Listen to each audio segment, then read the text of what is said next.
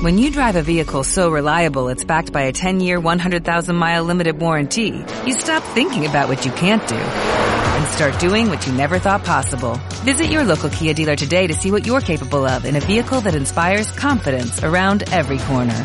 Kia, movement that inspires. Call 800-3334-KIA for details. Always drive safely. Limited inventory available. Warranties include 10-year 100,000-mile powertrain and 5-year 60,000-mile basic. Warranties are limited. See retailer for details.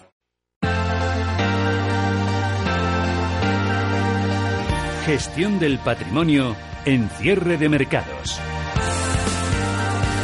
Tertulia Mercados, gestión del patrimonio, hoy con Álvaro San Martínez, gestor de Alinea Global. Hola Álvaro, muy buenas tardes y bienvenido. Buenas tardes, gracias. Y Javier Domínguez Navarro, director de abrigabonos.es. Javier, ¿qué tal? Muy buenas tardes. Muy buenas ¿Cómo tardes, estamos? ¿qué tal, Fernando? Muy bien, de viernes, De fenomenal. Viernes, fantásticamente bien. Hoy viernes, mira, ahora que lo acabas de decir, me acaba de llegar, eh, acabo de recordar que viene hoy Moody's, Correcto. que no se espera gran cosa, claro, evidentemente. Bueno, Moody's el otro día ya hizo una especie de preinforme hace tres o cuatro días donde decía que nos, es- nos perdona la vida, pero que efectivamente, es decir, que no nos iba a tocar ni, eh, ni hacia abajo ni hacia arriba, que ya es bastante teniendo en cuenta las circunstancias, pero que si se enquistara el caso catalán, que lógicamente tendrían que cambiarnos eh, hacia abajo, tendrían que revisar nuestro rating a la baja, o bien por el outlook, o bien incluso tocar ya niveles. En bien, eh, esperemos que no sea así y que esto sea, se arregle para bien. Pero es verdad que recordemos que hace tres o cuatro semanas nos revisó justo antes del famoso referéndum. Antes, eh, fue, de hecho, fue el 30 de septiembre, nos revisó Standard Poor's. eh, o sea, justo el día anterior o los dos días antes de- del referéndum de Cataluña, y todo apuntaba que podría ir bien si no hubiera sido por el nubarrón. Yo creo que lo hicieron muy bien porque fueron muy prudentes los Standard Poor's, porque todo indicaba que iba todo bien, excepto que estaba el nubarrón del, del referéndum y que parecía que estaba controlado. Lo cierto es que no tocaron nada y ahora Moody's ya avisa ya mm, de una forma un poco más ruda. Eh, no sé si son preocupantes o no eh, las últimas, precisamente por seguir por este tema, ¿eh? luego os pregunto por otros, pero las últimas revisiones que han hecho tanto el gobierno de cara al crecimiento del próximo año como la agencia, la autoridad eh, fiscal independiente, ¿no? Eh, alertando un poco de todo este asunto, de este conflicto catalán, cómo puede trasladarse al PIB. Lo digo de alguna manera porque mm, hay muchos gestores que dan cero probabilidad a que se produzca la independencia en Cataluña, pero parece que hemos pasado ya a una siguiente fase, ¿no? Que ahora mismo lo que hay que hacer son cuentas, echar cuentas de todo este conflicto, lo que nos está costando, el daño que le está haciendo a la economía y, por tanto, también cómo puede afectar al ciclo. Co- Yo, yo- perdona, yo- correcto. Yo, yo creo que todavía es prematuro, eh, o sea, es imposible que lo que esté ocurriendo tan recientemente ah, tenga unos efectos negativos medibles ahora mismo.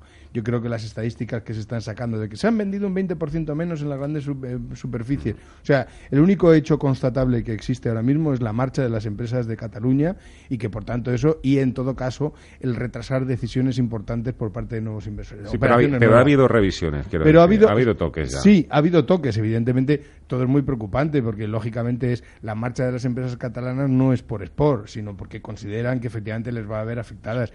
Y esto, al final, es eh, eh, inestabilidad o falta de estabilidad. Lo que hace es, es malo para la economía. Pero yo creo que todavía es, es prematuro medirlo. Es verdad que si esto se mantiene, lo mismo que Moody's, si esto se mantiene sin EDIE, va a ser un gran problema. Porque es verdad que tenemos un problema ahora mismo importante en España. Lo que pasa es que hasta qué punto afecta desde ya, en, en 15 días afecta al PIB de todo un año, pues yo creo que, sinceramente, todavía no. Que si sigue así en eternum, efectivamente le va a haber, pero yo creo que es prematuro. Es decir, las empresas van bien, las cosas van bien, pero en definitiva todavía es prematuro, pero es preocupante. ¿eh? Ujú. Oye, Álvaro, eh, ahora me contestas, pero ¿tú tienes algo de exposición a España en tu fondo? Mm, No. Prácticamente nada. Vale. No, prácticamente nada y bueno, lo cual no quiere decir que no, como decía Javier, pues hay que mirar la situación con preocupación, sobre todo, más bien casi como con pena, ¿no? Porque como desde un punto de vista puramente económico, pues prácticamente todo soplaba o incluso so- sigue soplando a favor de la economía española como a favor de la economía global, o sea, todo lo que se venía diciendo, oye, hemos hecho un ajuste competitivo muy fuerte que hasta ahora no nos cundía, pero ahora en un entorno internacional favorable, con el euro débil, los tipos de interés muy bajos, pues la verdad es que seguíamos creciendo a ritmos y a mí los últimos datos me seguían dando a ritmos anualizados por encima del 3%, ¿no? Que, oye, que es una cifra muy estimable y muy superior al crecimiento teórico potencial de la economía española, ¿no? Entonces, es verdad que dice Javier que no se puede medir a corto plazo, porque no lo podemos saber, pero ha, ha- ha dicho una palabra que tiene mucha razón, ¿no? Que es inestabilidad. Está la manera de medirlo como economistas, cuál es el posible efecto, que es un poco lo que decía la IREF el- ayer de cómo ver esto, es en el sentido de que mete incertidumbre económica y eso obviamente, en la medida en que los agentes miran hacia el futuro, sobre todo los inversores a la hora de tomar decisiones, pues efectivamente afecta desde ya, me temo, ¿no? Porque ya se están parando decisiones de inversión inmobiliaria, ya se están parando ciertas cosas, ¿no? Entonces, lo, lo, ¿qué, es lo, ¿qué es lo que hay que esperar? Que no se prolongue mucho en el tiempo y que se controle la intensidad del ruido.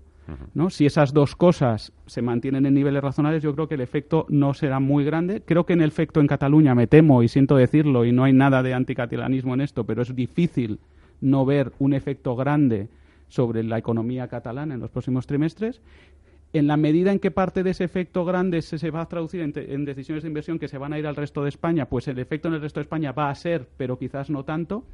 Y quizás la buena noticia para los de fuera es que ahora mismo no tiene mucha pinta que incluso en un escenario más o menos complicado, tanto para Cataluña como para el resto de España, el efecto contagio sobre el, sobre el, el entorno internacional pues no es el mismo que podríamos haber pensado que hubiera tenido el año pasado, porque como digo, nos pilla en un momento de economía global mucho más sana.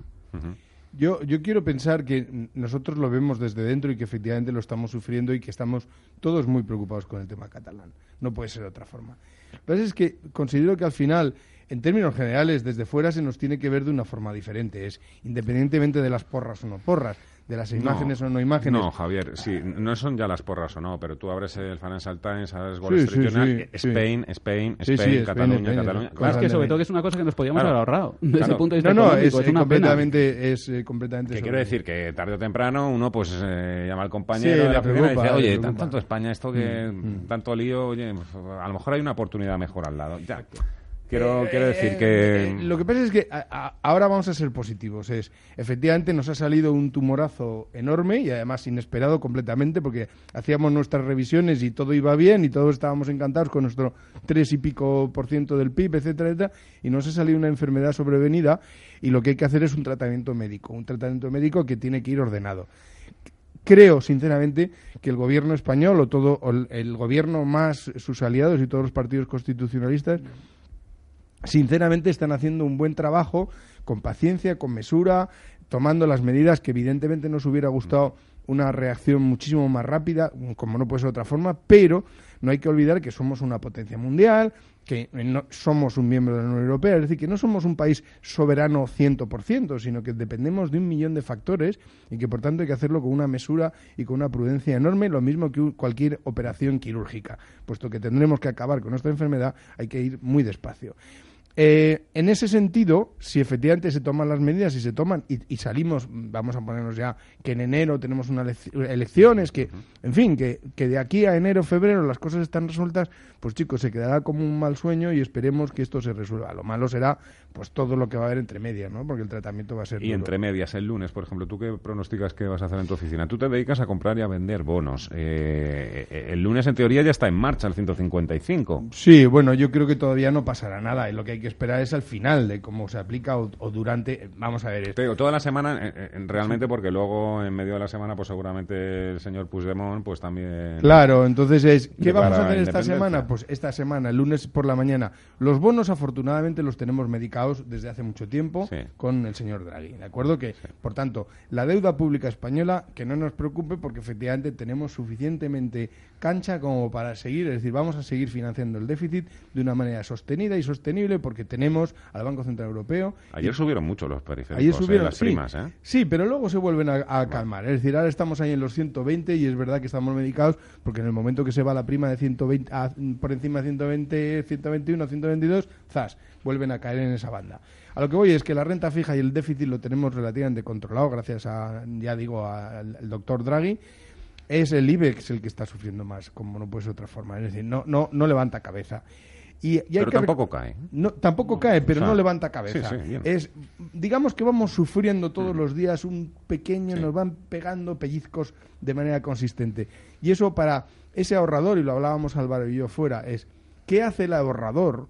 Que, eh, y recordemos que en España el 23% de- de la, de la renta variable está en manos de personas físicas. Quiere decir que tenemos una intensidad inversora en bolsa ¿qué es lo que hacemos? Es decir, es, la bolsa es la que ahora mismo está sufriendo con todo este asunto de manera notable. No es la renta fija, no es... No, es la bolsa la que está sufriendo, los bolsistas. Entonces, bueno, pues prudencia y vamos a ver que hay que esperar un poquito más. Bueno, hablando del IBEX 35 de todo un poco, la semana pasada cerró el viernes en los 10.258, hoy 10.213 puntos. Bueno, al margen de esta semana tan intensa o caliente que vamos a tener en el mercado español, la verdad es que lo que tenemos por delante, sobre todo emocionante, me refiero de aquí a final de año, tenemos a todos los bancos centrales ya. El próximo jueves ya tenemos a Mario Draghi. Mm, bueno, en las próximas horas o incluso días vamos a conocer cuál va a ser el, eh, nuevo hombre fuerte dentro de la Reserva Federal, si repite Janet Yellen o si no, si será Powell o será Taylor o quien sea. Vamos a ir por partes un poco. Primero bancos centrales. Eh, vamos a ver, porque un poco ahí está todo el meollo de lo que vaya a suceder de aquí a final de año. Bueno, pues la verdad es que como dices, y más para mí que un poco, pues nuestro fondo tiene este tipo de estrategia basada un poco en análisis macro, pues es un periodo yo creo que muy interesante porque como decía mi abuela, se está juntando, creo, a nivel economía global y olvidándonos ahora del problema que decíamos de España, el hambre con las ganas de comer, ¿no? En el sentido de que eh, la economía global ha mejorado mucho, lo comentábamos la semana pasada, yo creo que también había un juicio demasiado negativo antes, pero el caso es que ha mejorado y ahora lo vemos todos, ¿no? Que ha mejorado. Yo no encuentro ya a nadie que me hable del mm. el, estancamiento secular, todas estas cosas que se decían el año pasado, ¿no? Con la economía ha mejorado mucho y en el caso de la economía americana, si queréis luego hablamos de la europea, pero mm, sé que por orden no es la reunión, pero por orden económico yo creo que hay que empezar por Estados Unidos porque puede marcar la pauta de lo que va a ir pasando luego en Europa. Eh, claro, la economía americana está en un momento, yo creo, como economista ya súper interesante, ¿no? Porque viene dando ya de manera por sí sola signos de aceleración. El paro se ha reducido muchísimo, de tal manera que el principal problema que ahora tienen las empresas americanas cuando les, les preguntan es la falta de trabajadores, ya no solo cualificados, sino cada vez de manera más general.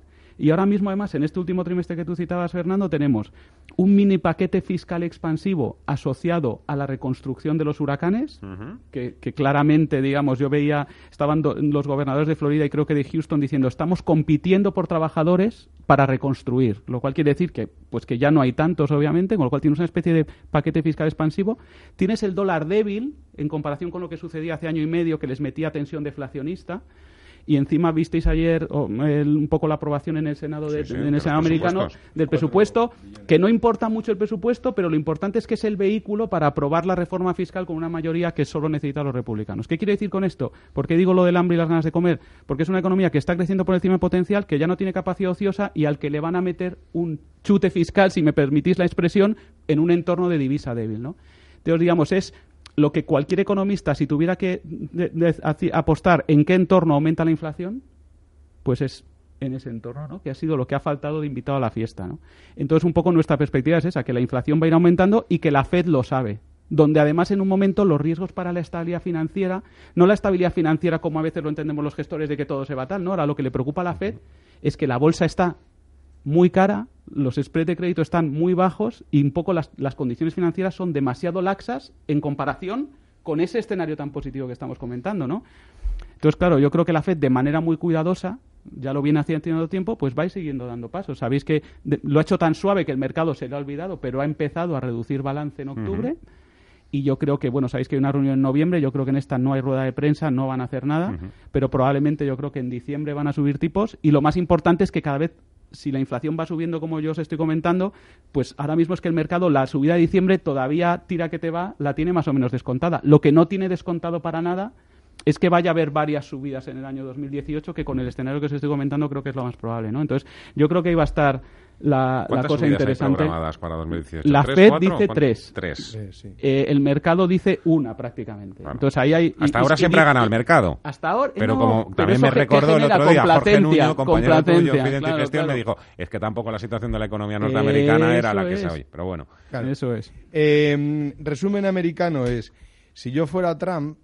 Bueno, primero, el señor Trump va a hacer un año y, no nos gusta a nadie. Pero es verdad que tiene una flor en sálvase la parte, porque de repente se encuentra que tiene la inflación al 2,2, que tiene un crecimiento del 3,1, que tiene los, las bolsas en máximos, que tiene el dólar débil, que tiene... Es decir, qué mejor el, el desempleo, como muy bien ha dicho Álvaro, está en... Bueno, es, es impresionante. Flor en sálvase la parte. Entonces es, ¿para qué cambiar a Yellen ¿por qué meterte en líos si esto va bien? Es decir, no toques nada si está funcionando.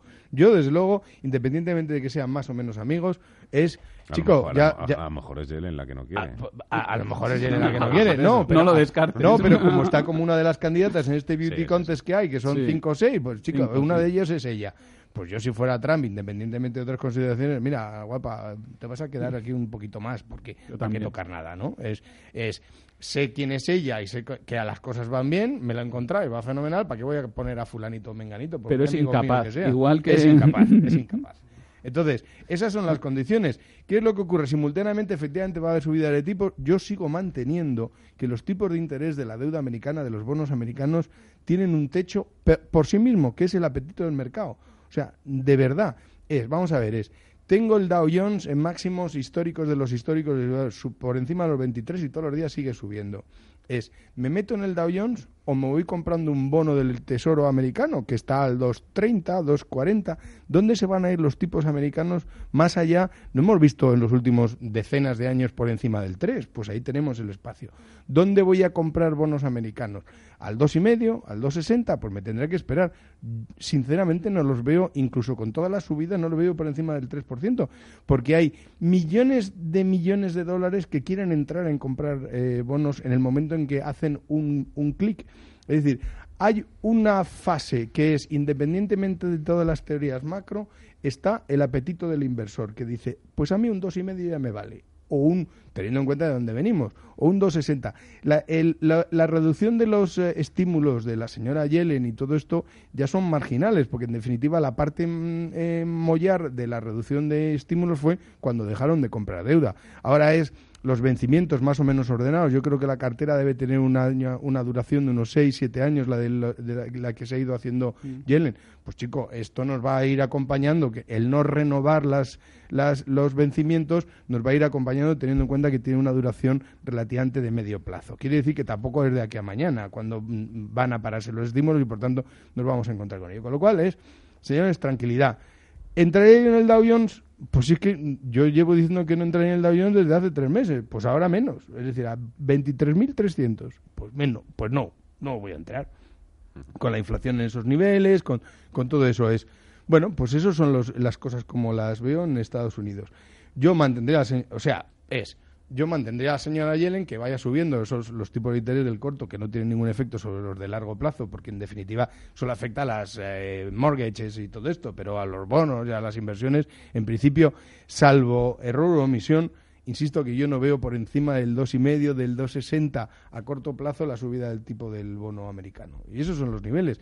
Es verdad que también, por otro lado, los, eh, también las, eh, las, emisiones de bonos corporativos en Estados Unidos pagan un buen spread. Es, y lo vimos el otro día con, con el Santander. El Santander hizo el otro día una, una serie de emisiones de, de, los bonos de estos de que absorben pérdidas, etcétera, etcétera. Es verdad que son una tipología de bonos muy especiales, pero pagaba, eran en dólares y pagaban unos spreads que no vemos en España. Estamos hablando de spread de un punto y medio por encima de deuda, etcétera, etcétera, son spreads muy buenos. Es decir, la competencia en los bonos corporativos, en la medida en que si se va a mantener el bono americano en niveles dos y medio, dos sesenta o cosas de estas, es que un bono corporativo te está poniendo un punto por encima. Quiere decir que ya es súper atractivo. ¿eh? Aquí en España, bueno, en Europa los spreads son bajísimos por parte de las corporaciones por encima de los tesoros de cada país, pero ahí en Estados Unidos, como hay mucha competencia, son muy atractivos. Yo por esto de no estar de todo de acuerdo con Javier, que hasta ahora vamos al 100%, me voy a estar al 50%. Entonces estoy de acuerdo en que yo no compraría el Dow Jones, pero estoy no de acuerdo en que tampoco compraría los bonos, la verdad. Yo creo que es verdad, esto es como decía como decía Fernando, ¿no? Hasta ahora es verdad que parece que hay un techo en ese dos y medio, ¿no? De latir del bono americano, pero es que lo que está cambiando mucho, y por no repetirme, es el sustrato de la economía americana. Y claro, no es lo mismo un dos y medio con la economía creciendo al dos y la inflación al uno que un dos y medio con la economía creciendo al tres y la inflación al dos y medio, prácticamente, que es donde se tiene pinta de, irse a ir como mínimo, ¿no? Entonces, claro, un inversor está más contento con un dos y medio con la inflación muy bajita. Cuando la inflación empieza a subir, pues, pues está menos contento. y sobre todo, yo creo que estamos llegando a un momento, y por eso antes decía lo del momento interesante de coger la macroamericana y la Reserva Federal, es que aquí ya no se trata de si está contento el inversor con el 2,5. Se trata de si va a estar contento la Fed con el 2,5. Hasta ahora la Fed con el 2,5 o el 2 ha estado contenta porque le ayudaba a cumplir sus objetivos de crecer más, crear más empleo y generar más inflación. Cuando empiece a ver que ya lo está viendo, que ya no quiere generar más empleo en el sentido de reducir el desempleo, porque ya está por debajo de su estimación, la economía americana está dando síntomas de recalentamiento y los activos financieros, algunos síntomas de burbuja, pues ese dos y medio es a la Fed a la que no le va a empezar a gustar, Javier, en mi opinión, y por tanto yo en eso difiero. Yo creo que en nuestro escenario los tipos americanos se van al 3,25 3 y medio a final del año que viene, con una duración de 8, 8 y pico, pues y menos el cupón, eso supone invertir para tener una pérdida del 5 o 6%, ¿no? Yo creo que para eso yo me quedaría en liquidez o eh, me atrevería a tomar estrategias incluso cortas, la verdad, en esto, en los bonos. Yo antes, eh, hablando también de mm, posibles sustituciones en la Reserva Federal, hablaba con un colega vuestro de Intermoney y me decía que no es tan importante si será Yellen o será Powell. Hasta hace poco Taylor también entraba, yo creo que entre Powell, esos dos. Powell ahora Powell parece que está un poco entre Yellen y Powell. Decía un poco que lo importante no es eh, quién preside, sino un poco el equilibrio ¿no? que va a haber dentro de fuerzas, ¿no? los halcones y los palomas. Y parece que un poco eh, como que, que, el mercado de alguna manera también estaría dispuesto, por mucho que se diga que Janet Yellen es la que ha pilotado toda la estrategia de salida y todo esto, eh, como que Powell parece un, Mm, sí. un tipo algo más blandito que Yellen, por decirlo de alguna manera. No sé. Sí, hombre. Desde luego, Ye- Yellen, lo único que se puede decir de ella es que ha sido tremendamente discreta. Sea, eh, ha sido la discreción, porque ella no es la que montó el QE. De hecho, que es eh, yo, yo creo que como son tan buenas noticias, debe ser relativamente fácil de montar. Lo difícil auténticamente es pilotar el desmontar a las buenas noticias. Y ha sido tremendamente discreta, ha sido, ha comunicado fantásticamente bien. Y además yo creo que la dosis esa de voy a subir tres veces los tipos y luego no lo hace, también le pone una especie de chispita de que no es Dios, de que no es la que manda, sino que es parte de, es, ella trata de coordinar los elementos. Mm, Yo a de verdad que a Powell no lo no sé qué, qué potencial tiene, pero a mí lo que ha hecho Yellen, lo mismo que Draghi, yo es que me gustan ambos dos, cada uno en su en su mundo, no me ha disgustado para nada. Lo está haciendo, es la discreción personificada. Habla un inglés maravilloso y encima ha sabido pilotar una salida de un QE que, sinceramente, que no me gustaría tenerlo que pilotar. A mí si me dicen, oye, ¿qué quieres? ¿Llevar un QE adelante o retirarlo? Dice, pues casi lo pongo en marcha, que es mucho más divertido que no retirarlo. Ahora hablamos de, de Draghi, pero antes algo sobre... No, yo en eso estoy de acuerdo. Yo si fuera eh, si fuera si fuera Trump, aparte de ser naranja, pues me dejaría a Yellen también, pero creo que como es demócrata, pues va contra su, en fin, no creo que sea así. Y yo creo que el temor era efectivamente lo que decías tú, Fernando, que la pareja un poco era Taylor versus Powell. Taylor, ya sabéis que es el famoso Claro. la regla de Taylor, Eso, que da vamos. tipos de interés al 3,75 el diario, con lo cual ahí sí que convendrás conmigo, Javier, que el 10 años pues Sí, no ahí se sí, quedaría ahí porque se puede invertir a un día al 3,75 Exacto. para Taylor que no le interesa, Entonces Taylor Javier. no le interesa a Trump, Taylor le interesa a los halcones re- republicanos, entonces yo creo que Powell es básicamente una muy muy mm, lo más continuidad, digamos, dentro de los republicanos y yo creo que no sería un gran cambio. Draghi, el jueves. Estamos ante a las puertas de seguramente la reunión más importante o interesante del año, ¿no? Sí, yo creo que va a anunciar efectivamente la retirada ordenada. Yo, eh, yo creo que, la, bueno, él lo ha dicho, no es que lo crea yo, es que él lo ha dicho tantas veces que los tipos de interés van a estar eternamente bajos. Y cuando digo eternamente es muchísimo, como dice él, Incluso mucho más antes de que acabe el QE, dijo Eh, además. exacto, ¿eh? exacto. Es, eh, Incluso después, perdón, incluso muy de- después, no, después de que muy. Billón. después de que Eso se es. quita, se acabe el QE. Quiere decir que vamos a mantener los tipos de interés bajos durante, al menos durante su mandato, que por cierto no sé cuándo le toca. 31 de diciembre de 2019. Pues hasta, hasta ahí va a ser los tipos de interés.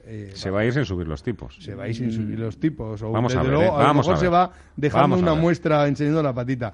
No, los tipos de interés del, euro evidentemente van a estar bajos, los tipos de interés de corto. Luego ya veremos las deudas cuando nos vayan retirando estímulos. Ya han empezado, ya hay mm, pistas y por tanto pues veremos. Vamos a ver si yo creo que eh, con Europa encarrilado como está yendo, independientemente de lo que ocurra en Cataluña, pero con una Europa sinceramente, todo el mandato de Draghi hasta ahora ha sido la persona que ha podido cimentar el euro, que ha podido cimentar Europa, parece mentira, pero se ha, se ha ido cimentando alrededor de ese euro y que fíjate la de cantidad de problemas que hemos visto tremendos, porque mira que hemos visto lo de Grecia, que nos tenía no solo como lo de Cataluña a nosotros, sino que nos tenía a toda Europa en un, en un ay.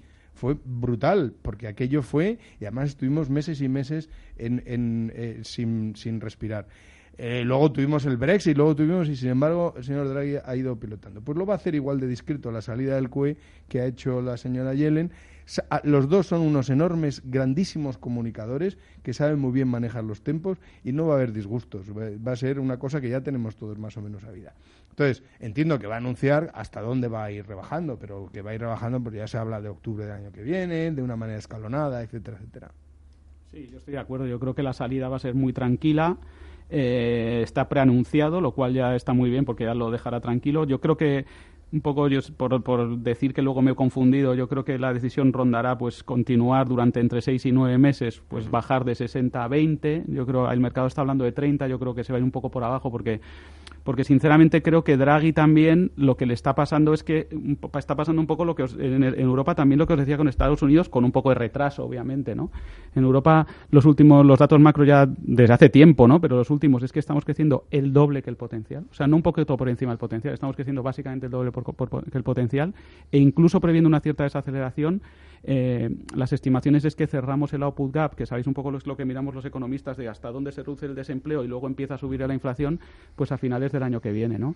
Entonces, claro, yo lo que no estoy quizás tan de acuerdo es que, pues, efectivamente, los tipos no van a subir hasta después del programa, pero de ahí a que no vayan a subir hasta final de 2019 yo creo que es demasiado, ¿no? Yo creo que mantener en una situación de pleno empleo con la inflación que mira el BCE sobre todo, que es la que excluye alimentación fresca y energía, que ya está en el 1,3, que empezó el año en el 0,9, eh, y que probablemente pues a finales del año que viene pues esté por encima del uno y medio pues por ahí ya no podemos tener los tipos negativos. Es que no puede ser. O sea, eso sería una cosa tremenda, ¿no? A ver si me da tiempo a hacerte una última pregunta, eh, Javier, que a ti estas cosas te gustan, como llevas mucho todo el tema de la deuda. Eh, ACS, operación sobre Avertis, lo digo porque ACS es una empresa que se ha desapalancado mucho a lo largo de los últimos años, era su estrategia, eh, empezar a drenar, drenar, drenar, quitarse deuda de encima y ahora, pues bueno, hay un cambio, ¿no? de timón, hay un cambio de dirección, que yo eso no sé, de momento los accionistas desde luego lo están premiando fantásticamente bien pero evidentemente supone un cambio de estrategia, ¿no? Eh, evidentemente, eh, para financiar tamaña operación, pues tendrá que sacar emisiones de bonos y tendrá que financiarse